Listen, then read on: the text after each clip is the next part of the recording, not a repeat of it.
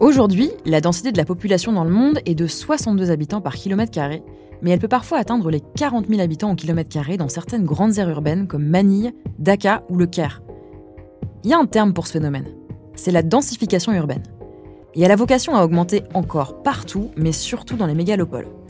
Dis-toi qu'aujourd'hui, la moitié de la population mondiale vit en ville, mais que d'ici une vingtaine d'années, les citadins représenteront les deux tiers des habitants du globe.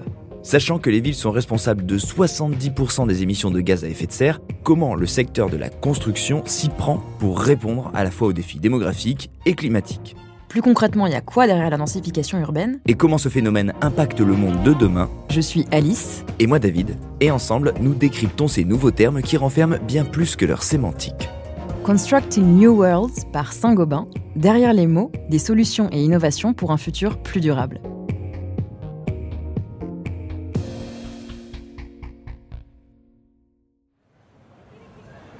La densification urbaine peuple nos imaginaires depuis la fin du 19e siècle. On a tous en tête de grands paysages de gratte-ciel à Manhattan ou à Shanghai, et c'est vrai que la hauteur a toujours été associée au gigantisme des villes. D'ailleurs, de nombreuses grandes villes, asiatiques notamment, continuent de s'étendre avec des bâtiments toujours plus hauts. Pourtant, on sait aujourd'hui que densité, bah, ça rime pas forcément avec hauteur. Surtout, ce qu'on constate en ce moment, c'est que dans de nombreuses régions du monde, la densification s'est pas accompagnée d'une réelle planification c'est-à-dire d'une véritable réflexion urbaine bah, sur le long terme. Et les aires urbaines continuent de s'élargir et grignotent les terres agricoles.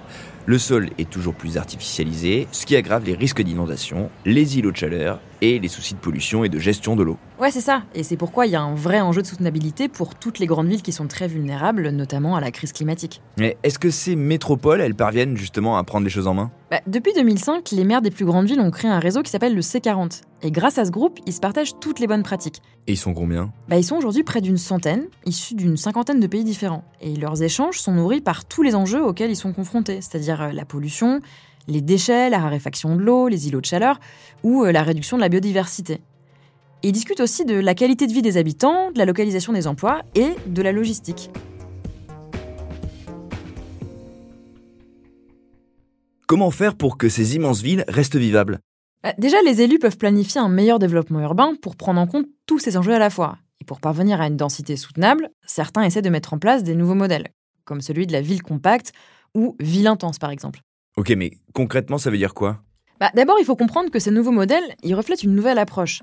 Dans plusieurs pays d'Europe, l'attention a été placée sur le foncier autour des gares. Et donc, des lieux de haute densité et à usage mixte ont été créés. Bah, on y a concentré des emplois, mhm. des services, des commerces de proximité, des logements, des transports en commun et même des espaces verts.